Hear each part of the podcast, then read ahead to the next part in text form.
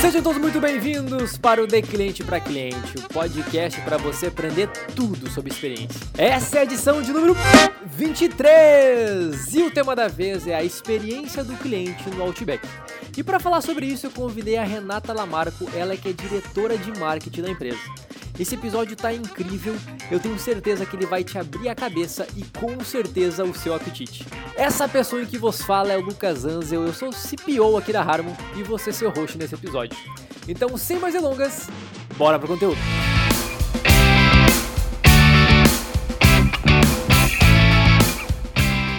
Então, muito bem, meus queridos, começando aqui mais um episódio De Cliente para Cliente. Como sempre, eu tenho comigo aqui uma convidada incrível, uma pessoa maravilhosa que é a Renata.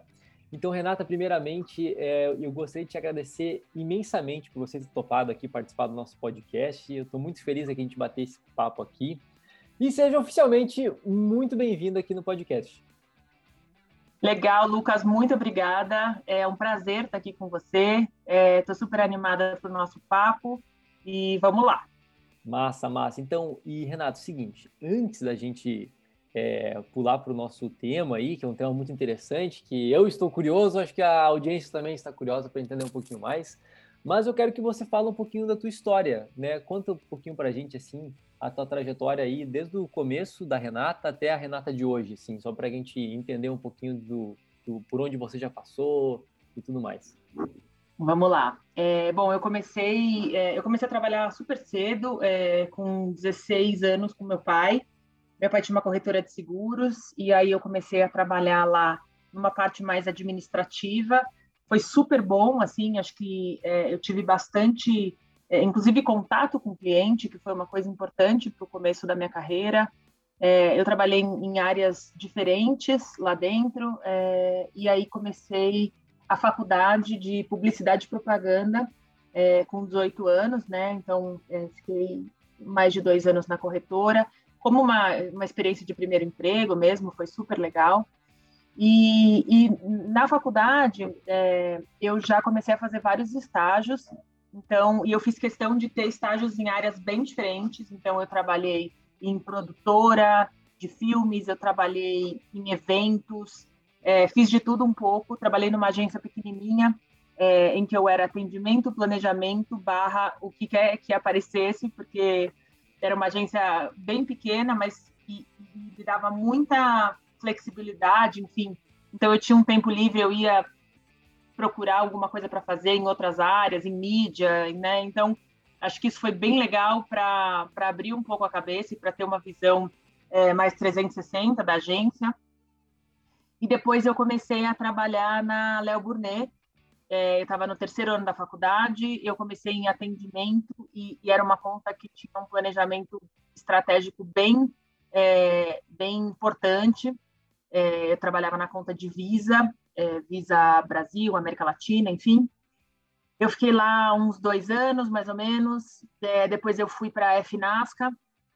É, FNASCA eu trabalhei com a conta de escola, de Unibanco, enfim é, contas bem legais, e aí já bastante dentro do mundo digital e redes sociais, né, naquela época, começando. É, depois eu fui para uma outra agência, é, a agência que chama Creata, ela é uma agência global de, de promoções e pesquisa, enfim, tem um trabalho bem legal de below the line. Eu, eu era responsável pela conta do McDonald's, é, Brasil e América Latina também. Fiquei lá três anos, é, aprendi muita coisa, foi bem legal. E, e depois eu fui para. Eu decidi fazer uma pós-graduação é, em Chicago. Então, me mudei é, para lá e fiz uma, uma pós de marketing é, integrado, já com o objetivo de, na volta, ir para o outro lado do balcão, né? Então, começar como cliente é, na área de marketing. Então, eu fiz essa pós por um ano e aí, na volta, é, surgiu essa oportunidade de, de trabalhar na Blooming Brands. É, e aí, eu comecei como gerente de marketing de Outback lá atrás. É, e aí, bom, eu comecei, o Outback tinha 40 restaurantes. É, hoje tem 114 e mais marcas e delivery, canais, etc. Mas, enfim, eu tive um, um, uma jornada bem longa aqui. Eu estou há oito anos na companhia e com muitas oportunidades de crescimento, de desenvolvimento. É, hoje estou como diretora de marketing é, do grupo, né? Então, Outback, Abraço, Ozzy Grill e, e muitas outras coisas que a gente tem trabalhado aí para trazer. Então, acho que esse é um pouco do, do resumo. Muito massa, muito massa, Renata. E assim, você você já era uma cliente assídua do Outback antes mesmo de começar a trabalhar aí, né? Tem essa história aí? É, tem. Eu é engraçado, né? O Outback abriu é, o primeiro restaurante em São Paulo é, em, em 1998, né? 23 anos atrás lá em Alphaville, é, que é onde eu morava. E aí me convidaram é, para participar da inauguração do restaurante. É, eu não tinha a menor ideia do que, que era Outback, do que, que, do que, que seria aquela noite. Falaram, olha, é um, é um restaurante australiano, é, tem umas comidas bem diferentonas e tal, e, e, a experiência, acho que na verdade na época nem se falava muito de experiência, mas falaram, é uma coisa bem legal, diferente e tal, vamos lá. E aí eu fui, e aí eu amei, assim, tipo, eu cheguei, é, primeiro adorei o ambiente é, escurinho, assim, né, super é, informal, o atendimento era muito diferente, né, do, daquilo que a gente estava acostumado, então a pessoa é, agachou, se apresentou, foi super próxima e tal, e as comidas, de fato, muito diferentes, né, eu nunca tinha visto uma blooming onion, que é a nossa cebola gigante, eu nunca tinha visto um chopp numa caneca congelada, é, não era comum comer costela, por exemplo, né, costela suína, é, enfim, o parabéns que é super animado. Então, tinham várias coisas que para a gente ali era muito novo e para a gente como brasileiro, né, o Outback tinha menos de um ano no Brasil e não existiam outras redes ou outras experiências similares. E aí eu amei, fui, enfim, todos os sábados para os próximos é, anos e eu era atendida é, sempre pela mesma pessoa, né? E, e ele era sempre muito legal, muito simpático tal. A gente ia com, com dinheiro bem curto, né? Adolescentes, e a gente pedia, tipo, pouquíssima coisa. A gente pedia sempre, ah, uma batata para compartilhar. A gente compartilhava até o refil do refrigerante. E ele atendia a gente muito bem. E ele atendia a gente tão bem quanto quando eu ia com os meus pais, que a gente, enfim, meus pais pediam é, aperitivo, entrada, prato principal, drinks, etc.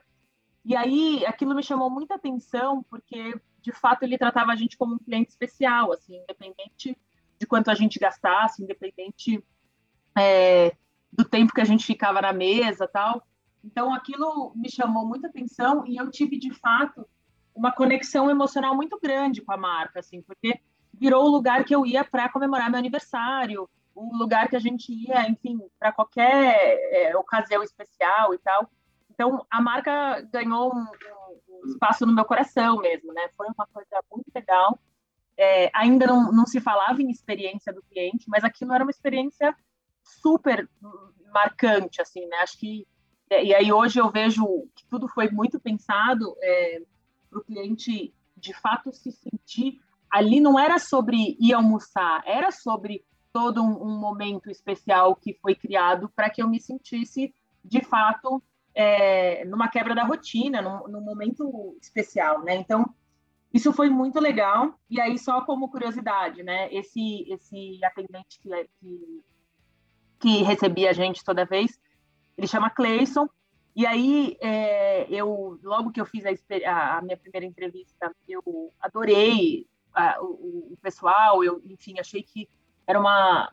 Eu entendi o porquê que eu, eu era tão conectada com a marca, porque, de fato, as pessoas eram extremamente apaixonadas por aquilo, né? Acho que faziam, é, pensavam de fato em como encantar o cliente em todos os pontos de contato, que para aquele momento, 25 anos atrás, era extremamente é, diferente, né? É, enfim.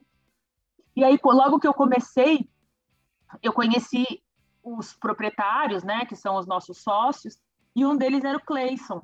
E aí foi muito legal, porque de fato eu entendi que é, a cultura é muito forte, porque as pessoas crescem junto com a companhia. Então, o Cleison, que era meu atendente lá atrás, ele teve todo um plano de carreira, ele virou é, é, gerente, ele virou, é, né, teve todo um plano, e hoje, e hoje não, né, há oito anos atrás ele estava assumindo o primeiro restaurante com o nome dele na porta, com 110 Outbackers, né, que ele seria responsável.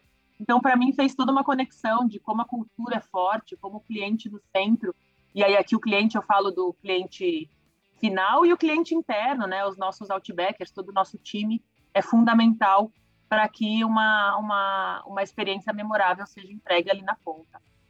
Muito bom. Eu acho eu gosto muito dessa história, essa, principalmente essa que, que você conta da sua relação com o Outback, porque eu acho que muitas pessoas que estão ouvindo uh, aqui se identificam de alguma forma, porque eu me lembro que a primeira vez que eu fui no Outback também foi engraçado, porque eu sou um sujeito do interior, né? Hoje, hoje eu moro aqui em Florianópolis, mas eu sou do interior então, a primeira vez que eu fui no Outback realmente foi um choque para mim também. Acho que é muito parecido com o teu, assim.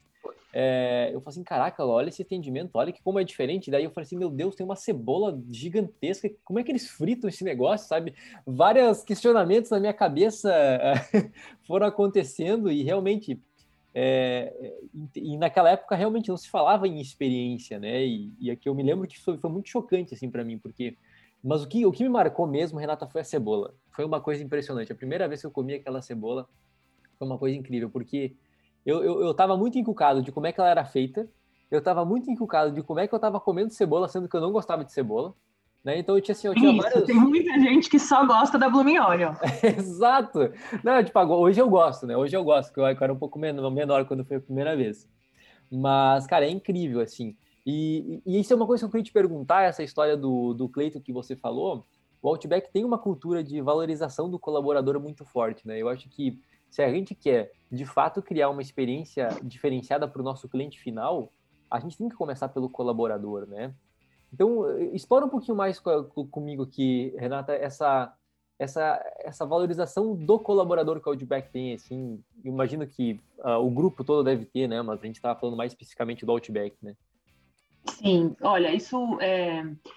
a gente fala, vamos cuidar das nossas pessoas e as pessoas cuidam da nossa organização, né? Então, acho que os Outbackers, é, e no caso do Abratio são os Amit, que a gente chama, é, eles são realmente o principal ponto é, de jornada. É, acho que olhar para a jornada deles como que a gente mantém eles engajados, envolvidos, vivendo essa cultura. Acho que a cultura é muito importante e por isso que a gente tem muita gente que cresce com a gente e mantém essa essência viva, né, no dia a dia, essa visão das pessoas. Então é muito legal. É, quando eu comecei no Outback, eu trabalhei 15 dias na operação, né? Eu trabalhei uma semana é, na cozinha, aprendendo a fazer todos os pratos, e uma semana é, no salão, enfim, conversando, atendendo cliente e tal. Foi uma experiência incrível, assim, para de fato é, entender do negócio, entender do, da cultura das pessoas. E, e, foi demais, assim, conversar com os Outbackers. Eles falavam: Nossa, eu amo trabalhar aqui.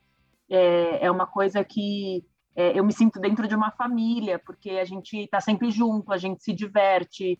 É, então, eu, a gente acredita muito que um colaborador é, feliz, é, engajado e etc., ele traz isso para a experiência do cliente totalmente, né? Ele ele ele está ali para entregar experiências e momentos que são legais na vida da pessoa, né? Todo mundo que vai no Outback vai para uma quebra da rotina, vai para um, fazer um almoço feliz ou qualquer coisa. Então, ter um, um, um, colaborador, né? A pessoa que vai de fato conduzir toda a experiência, vivendo esse esse esse clima é fundamental para que a gente consiga trazer esse, esse momento de descompressão para o cliente que nos procurou ali para um momento especial. Então, de fato, tem um trabalho muito grande de cultura, de treinamento, para que a gente viva. A gente tem o, o, primeiro treinamento que todos os Outbackers e Amits recebem, é o de princípios e crenças. Então, o que, que a gente acredita e o que, que a gente é, busca nas pessoas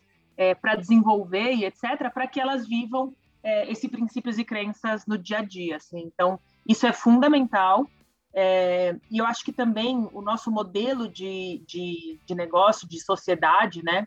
Então, cada unidade tem um sócio proprietário, que é aquela pessoa que tem o nome na porta, é, e essa pessoa, ela tem aquela dor de dono, assim, né? Então, ela treina as pessoas, ela tá lá no dia a dia. Se você for é, no, no, sábado, no domingo, a pessoa tá lá porque o negócio é dela, né? Ele é um sócio minoritário do Outback é, ou do Abratio como companhia, mas ele tem o, o, resultado daquela unidade. Então, tudo que ele contribuir e tudo que ele encantar o cliente, o retorno vai ser diretamente é, para aquela unidade, né? Então, acho que isso, esse, esse, essa, esse senso de propriedade, essa dor de dono, é fundamental para que é, toda, todo, toda a nossa cadeia funcione olhando muito para a satisfação do cliente, né? Então, acho que isso é uma coisa que realmente nos faz é, diferenciar é, de, de muitas outras companhias, né? Muito massa, muito massa, Renata. E, e, me diz uma coisa, agora a gente falou sobre colaboradores, né?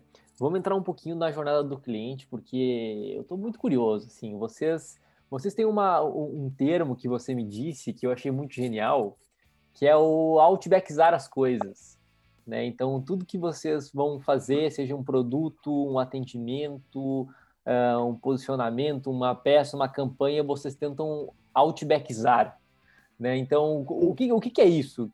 Como é que é o outbackizar as coisas? Assim? O que está por trás desse, desse termo? Olha, não só no outbackizar, mas até um pouquinho anterior, a nossa, a nossa assinatura é, hoje pode ser mais outback. E aqui o outback é muito como, como adjetivo, né? Então, hoje pode ser mais divertido, hoje pode ser mais, é, mais leve, hoje pode ser, enfim, hoje pode ser mais outback. Então, a gente trabalha já o Outback como adjetivo, né? essa quebra da rotina, esse momento de descompressão e etc. E quando a gente tem o, o Outback como adjetivo, a gente de fato busca fazer coisas mais Outback. Então, tipo, ah, o que, que pode ser um produto mais Outback? Então, vamos Outbackizar, e aí a gente busca de fato referências e produtos que são icônicos é, e queridos pelo brasileiro, e aí aqui acho que um grande exemplo é o fundi ou a própria coxinha, e a gente outbackiza esse produto. Então, por exemplo, no caso do fundi, a gente é, fez, na primeira campanha, a gente fez até uma brincadeira que o fundi tradicional é um fundi é, num lugar extremamente é, quieto, é, mais tradicional, com um garçom tradicional, com uma música, a gente brincou até e colocou um violino, mas assim, toda um, um, uma característica de fundir que é super né, tradicional e etc. Mas o que, que seria essa uma versão outbackizada? Então, é, é num lugar muito diferente é, de um bistrô, enfim, francês. Ele, ele é, é, é dentro do Outback, com uma mesa é, muito mais informal, é, num ambiente escurinho, com um atendente muito mais descolado, enfim. Uma, pode ser a dois, mas pode ser com a galera. Então, tipo, é, é, a gente tem elementos muito fortes da essência da marca que faz com que a gente consiga outbackizar uma coisa além do sabor. Então, claro que o sabor, é, diferente de um fundi tradicional, é, que a pessoa vai só com o pãozinho italiano, etc., a gente tinha lá a costela, a batata frita, enfim, coisas, elementos que são super fortes para a marca e que a gente pode trazer para o produto de forma a trazer uma experiência completamente diferente, é, mas igualmente icônica e divertida. Assim. Então, acho que o fundi é um exemplo, a coxinha é um exemplo. É, a gente sabe que o brasileiro ama a coxinha. Então, como que a gente outbackiza uma coxinha? Putz, vamos fazer uma coxinha de costela é, com um sabor super diferente, que é o nosso bold flavor é, com molho especial, que hoje a coxinha as pessoas não comem com molho, é, uma embalagem diferente, né, uma apresentação, a gente trabalha muito é, a questão da apresentação dos pratos, para as pessoas olharem, é, né, todo mundo come com os olhos, então a gente tem muitos produtos que a gente trabalha para trazer essa, essa particularidade, essa, e esse bold flavor do Outback, e isso acho que não é só em produto, assim, né? É como que na experiência a gente pode outbackizar e acho que o delivery é um, é um, um ponto importante, assim, né? É, a, a, experiência do restaurante ela era muito bem estabelecida e conhecida há 25 anos. Mas quando a gente foi para o delivery, em 2018, a gente teve todo o desafio de, putz, se a gente é um restaurante que não entrega comida a gente entrega experiência, como que eu vou me portar no delivery? Como que eu faço para que de fato eu consiga entregar uma experiência lá? Porque eu não vou ter o atendente para trazer na jornada, eu não vou ter o ambiente aconchegante do restaurante.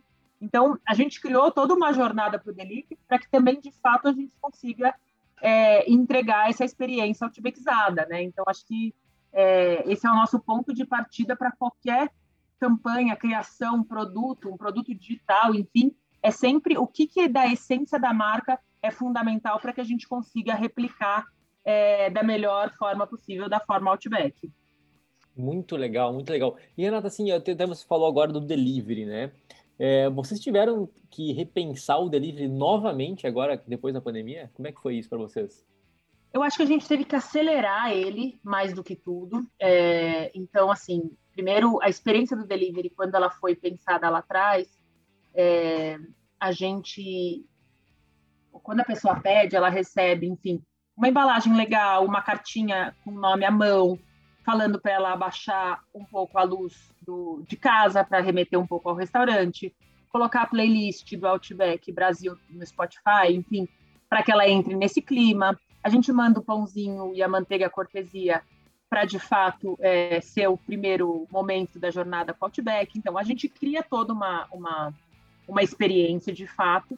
E quando a gente precisou escalar, então quando a pandemia chegou, ano 2020, a gente tinha 50 restaurantes no delivery, a gente precisava acelerar isso para os mais de 100 restaurantes com muita agilidade, né, para de fato poder levar a marca é, para casa das pessoas, enfim, se manter presente num momento como esse, especialmente que as pessoas precisavam tanto da descompressão da marca. E a gente lançou muitos produtos é, para que a gente pudesse entrar na casa das pessoas com é, produtos que sejam icônicos para a gente. Então, nosso, um dos grandes lançamentos é, foi o nosso Growler de Chopp. Então, é, a gente manda uma, uma sacola cheia de gelo, com um growler é, bem legal, enfim, é, bonito e tal, com o nosso chopp nosso super gelado, e a pessoa já consegue entrar um pouquinho mais no clima quando ela tem o chopp Outback em casa.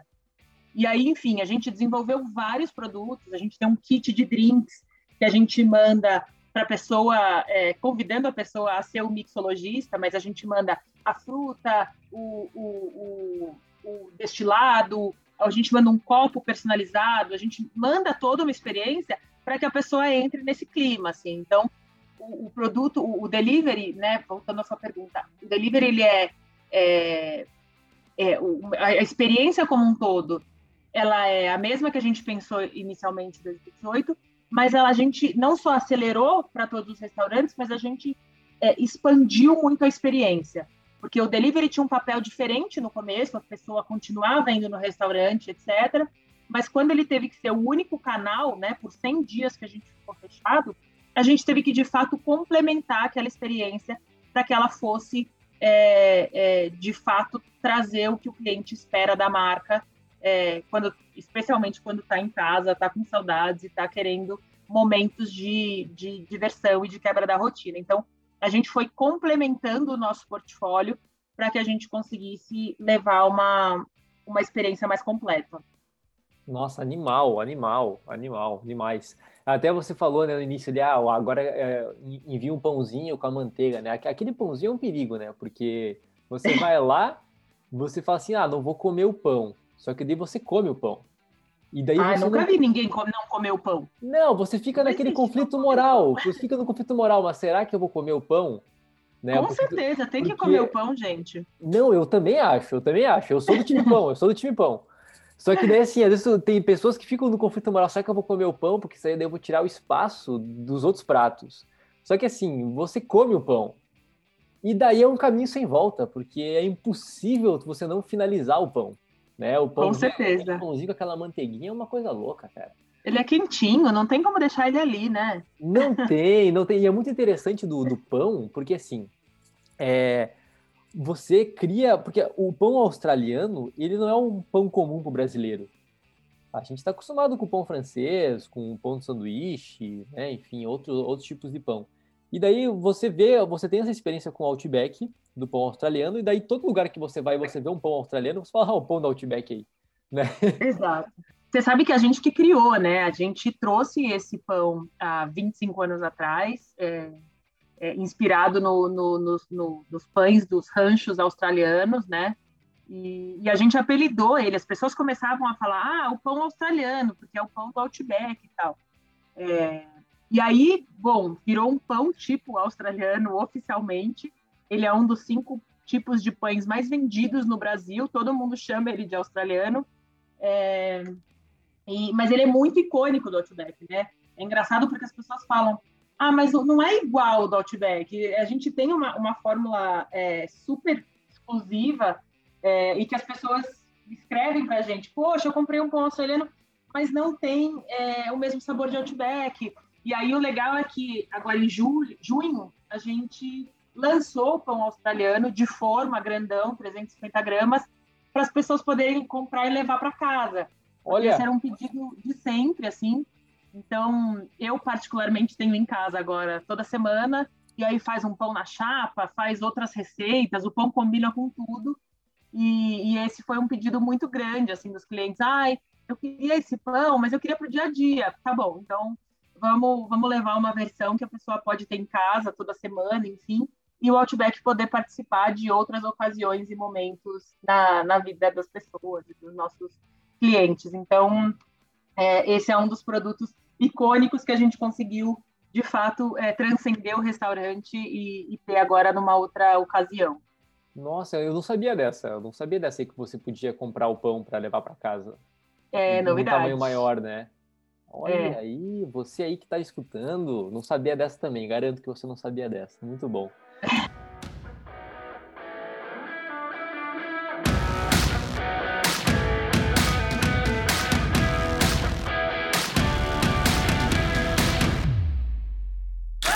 Esse podcast é um oferecimento da Harmo, a plataforma de marketing de experiência onde a conversão é mensurável e o ROI inevitável. Desenvolvido especialmente para redes de lojas físicas, integrando gestão de reviews, SEO local e pesquisas multimétricas, criando uma poderosa máquina de aquisição através do boca a boca digital. Conheça mais em harmo.me.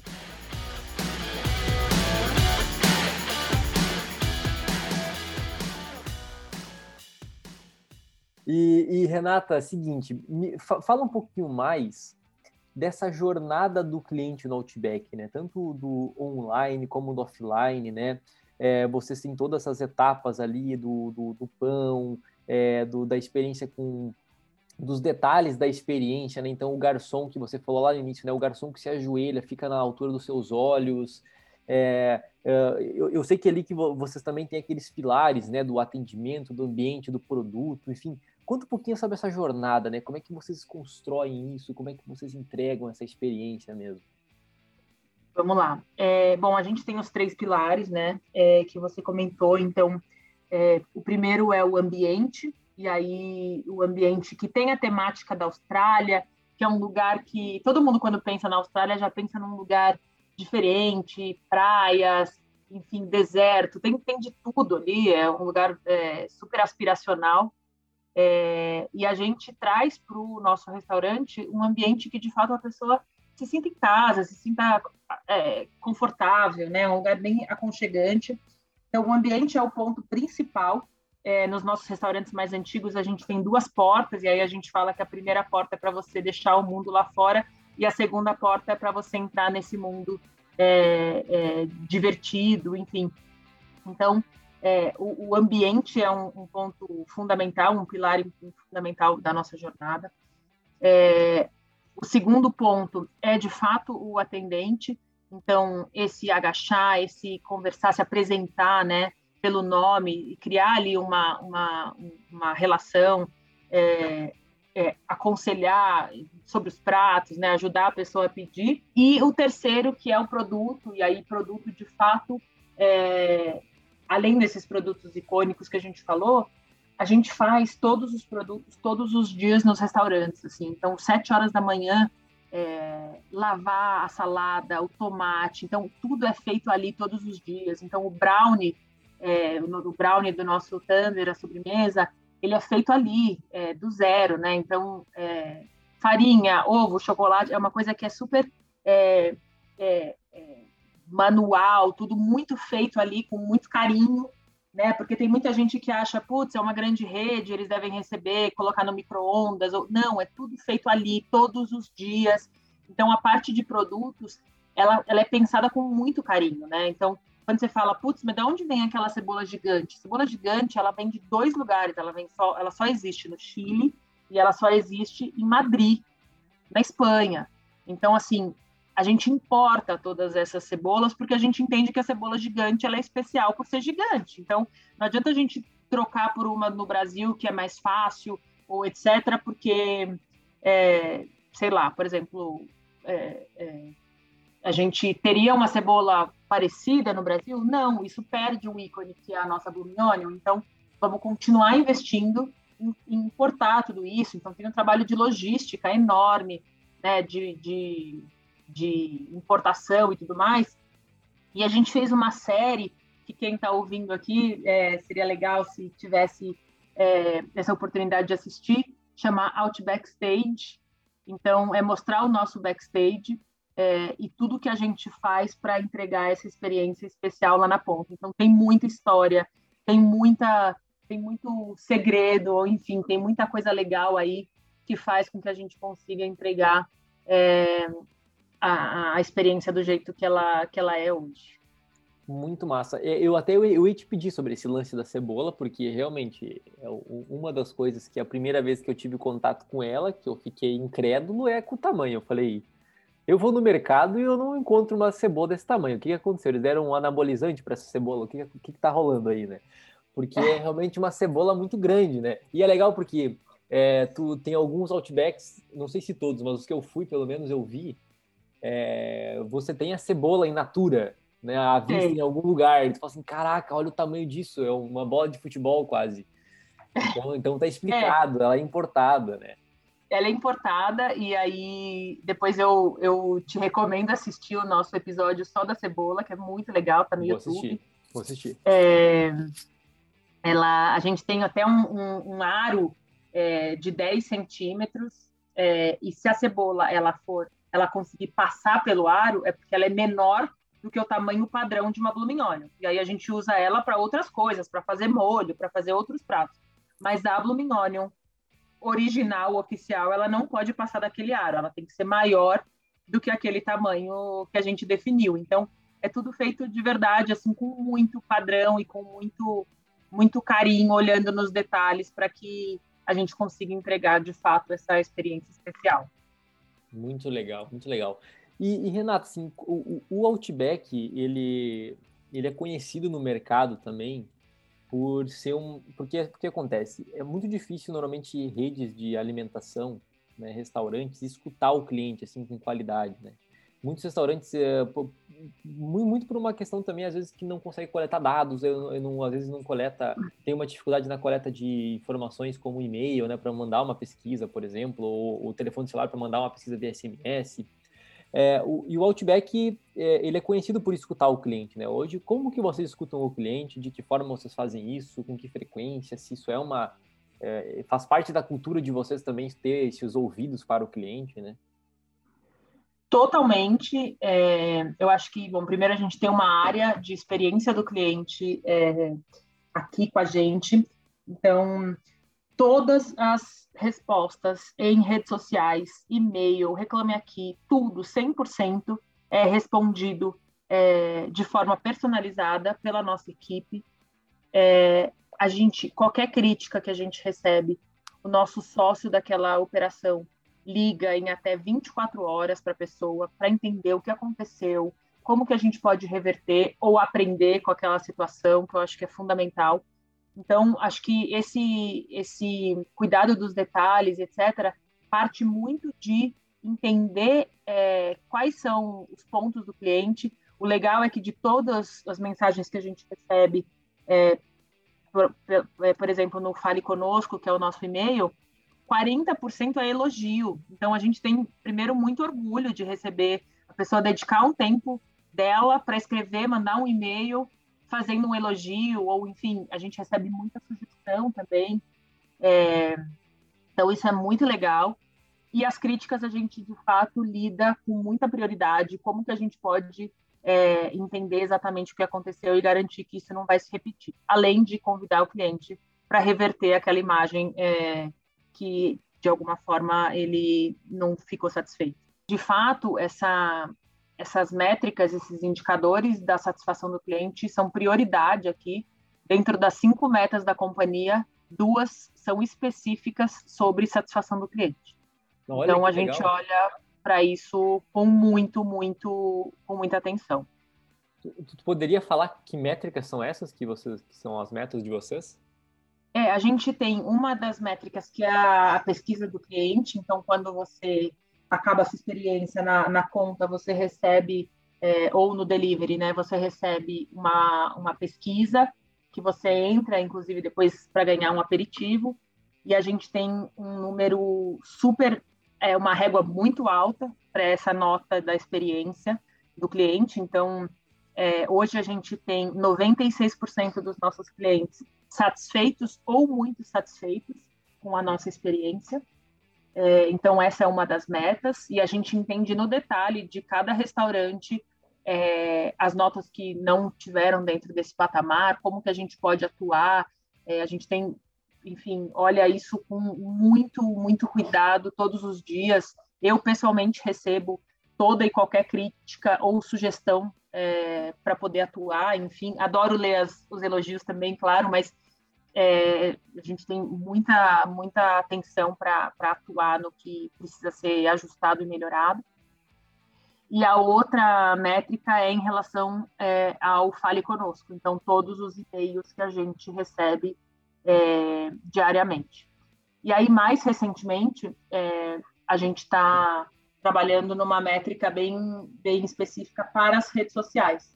Então, é, como que é a avaliação e os comentários nas redes sociais, tanto de, de da experiência como de produtos, sugestões, etc. Então, a gente é, lê e compila todos esses comentários para poder, é, é, enfim, fazer as melhorias que o nosso cliente espera, ou ainda que ele não espere, o que mais que a gente pode fazer para encantá-lo. Então, a voz do cliente é fundamental aqui para todas as nossas decisões.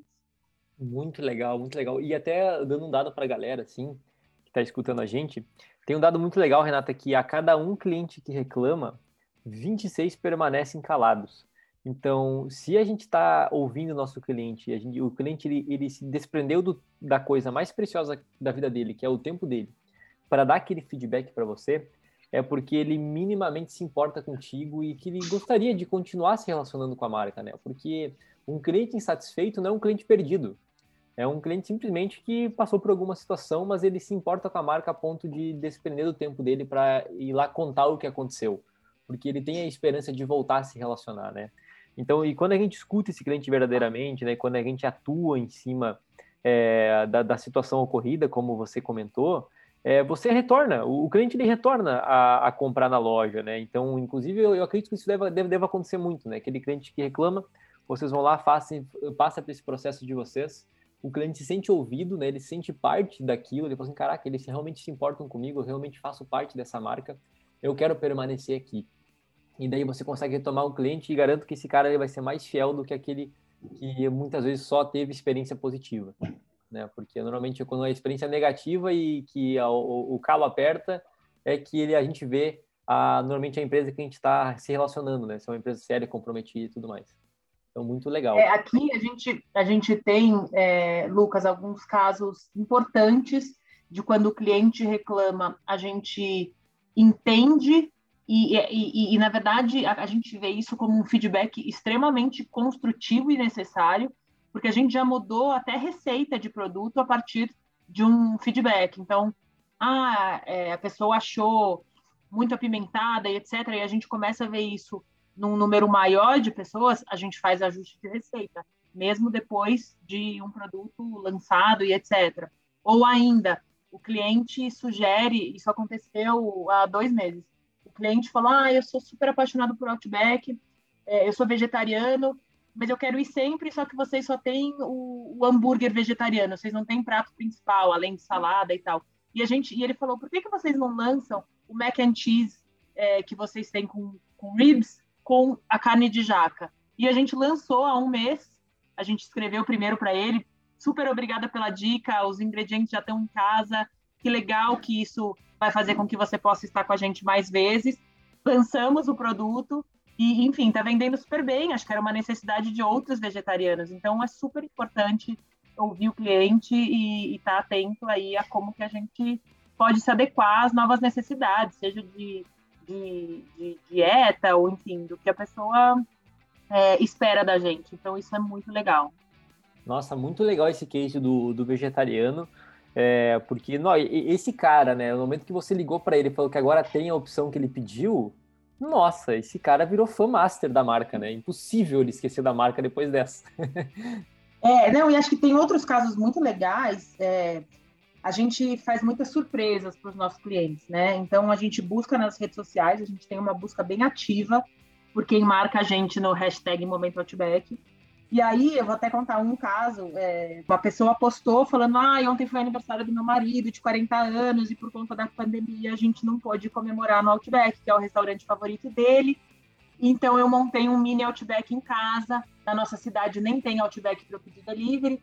Então eu fiz uma, uma ribs, é, fiz um pãozinho parecido, fiz uma batata parecida tal, e postou as fotos dele é, com um Outback é, parecido, né? Assim, enfim. E aí a gente viu, é, a pessoa morava em Valinhos, não tem Outback de fato, mas a gente falou, vamos surpreender essa pessoa. E a gente foi, o nosso proprietário de Campinas viajou com o prato no, no carro dele e levou uma experiência Outback com uma vela de 40 anos, sobremesa e todos os nossos produtos que ele mais gostava. Então, acho que é muito sobre é, a gente poder, de fato, entender aonde que a marca é presente na vida da pessoa e como que a gente pode é, reconhecer, valorizar e encantar um lover da marca, né? A pessoa fez um Outback em casa porque não tinha na cidade dele, porque era uma data especial de 40 anos, poxa, a gente tem que estar lá, né? Então, quando a gente consegue fazer essas surpresas, é, a gente fica de fato muito feliz, assim, e sabendo que a marca de fato vai estar na vida da pessoa para sempre, né? É uma, uma coisa inesquecível. Nossa, animal essa história, Renata. Animal, animal total, assim. E me diz uma coisa, nós estamos chegando praticamente no final do nosso papo, o papo está muito bom, daqui a pouco me dá fome, de tanto que a gente está conversando aqui. É, você tem algum spoiler para dar para a galera? Se vai ter algum prato novo, alguma coisa do tipo? Olha, é, a gente está trabalhando muito na, na, nossa retomada né, para os restaurantes, então, aos poucos, flexibilizando é, a nossa, a, o, né, os protocolos do, de, de, de capacidade e tudo mais. Então, a gente está com foco total na retomada, em como a gente atender de fato é, os nossos clientes que estão voltando com muitas saudades e tudo mais. Mas a gente tem muita novidade vindo sim. Acho que tem toda uma questão de jornada do cliente. A gente, nesse, nesse um ano e meio, a gente acelerou muitos projetos de digitalização da jornada, de entender o cliente é, em vários pontos de contato, então entender o consumo dele, o cliente que vai no delivery é o mesmo que vai no restaurante, como que a gente potencializa e principalmente personaliza a jornada do cliente lá na ponta, né? Então a gente tem bastante mudança acontecendo aqui dentro para que a experiência do cliente no restaurante e no próprio delivery seja cada vez com menos atrito, né? Então mais momentos que a gente possa entregar e ele, e ele se sinta especial e reconhecido. Então, acho que tem bastante novidade aí é, por vir, assim, então, dentro da parte de tecnologia, de produtos e até de promoções. Então, é, agora em setembro, a gente tem uma, uma, uma campanha de, de para reconhecer os lovers, né, que estão há, há, tanto tempo com saudade da experiência Outback e tudo mais. Então a gente tem algumas novidades. Fiquem atentos. É, a gente teve bastante tempo aqui para pensar em, em, ideias, em inovações, etc. Então tem muita coisa boa aí por vir. Que legal, Renata, que legal, muito massa. E Renata, você, eu gostaria de te falar se você tem algum recado final para dar para a nossa audiência, com alguma dica, né, sobre experiência do cliente, sobre relacionamento, Até se você quiser também dar uma, alguma dica de leitura para o pessoal também, fica à vontade. Olha, eu acho que uma dica, não só pessoal, mas como empresa, é você sempre é, fazer mais do que aquilo que esperam de você. Assim, então, primeiro como profissional, isso é super importante. É, como que você surpreende ao entregar mais, ao entregar com mais qualidade, a pensar em, em, em como que aquilo pode é, sempre ter um, um, olhar de mais, é, enfim, olhar com carinho para que aquilo possa é, ser surpreendente de alguma forma.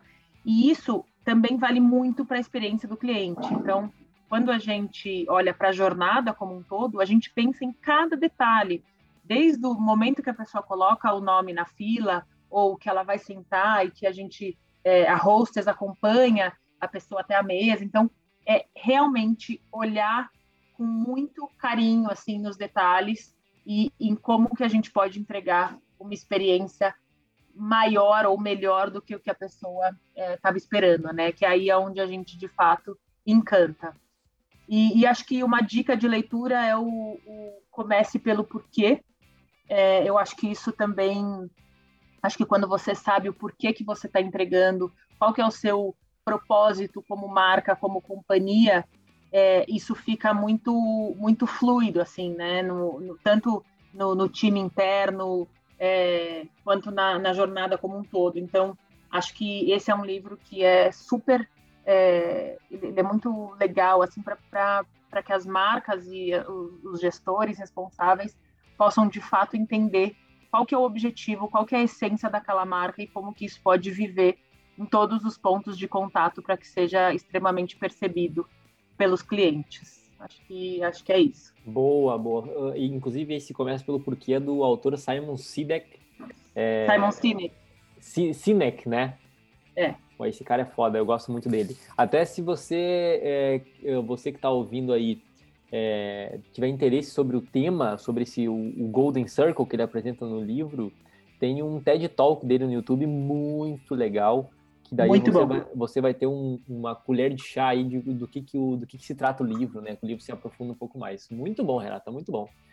Então, muito bem, é, meus queridos, chegamos ao final aqui de mais um episódio do podcast. É, e Renata, se alguém quiser mandar um alô para você, eles podem te encontrar onde? Em redes sociais? Bom, podem me encontrar no LinkedIn, é, Renata Lamarco, vai ser um prazer. É, inclusive, feedbacks são super bem-vindos da experiência como um todo, desse podcast, de como que a gente pode é, trabalhar e melhorar sempre. Então, acho que esse é, é, um ponto de contato que vai ficar aqui.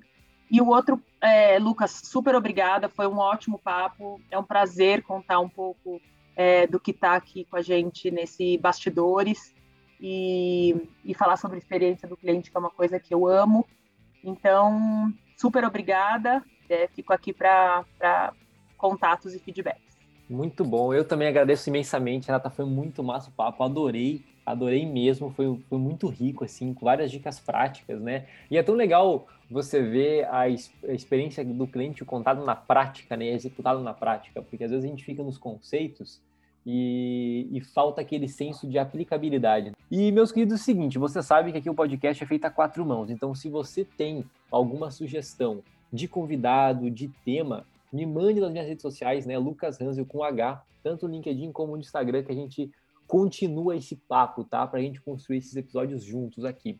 E você sabe que também esse, esse podcast é um oferecimento da Harman, então se você pode acompanhar a Harman também nas redes sociais, aprender um pouco mais sobre feedback do consumidor, sobre experiência do cliente, procure por Harman, tanto no LinkedIn, no YouTube, que nós temos webinars, aqui o podcast que a gente fala com muita gente incrível, é, estamos no Facebook e no Instagram também. Então é isso, meus queridos, muito bem, mais um episódio chegando ao fim, e nos vemos no próximo episódio.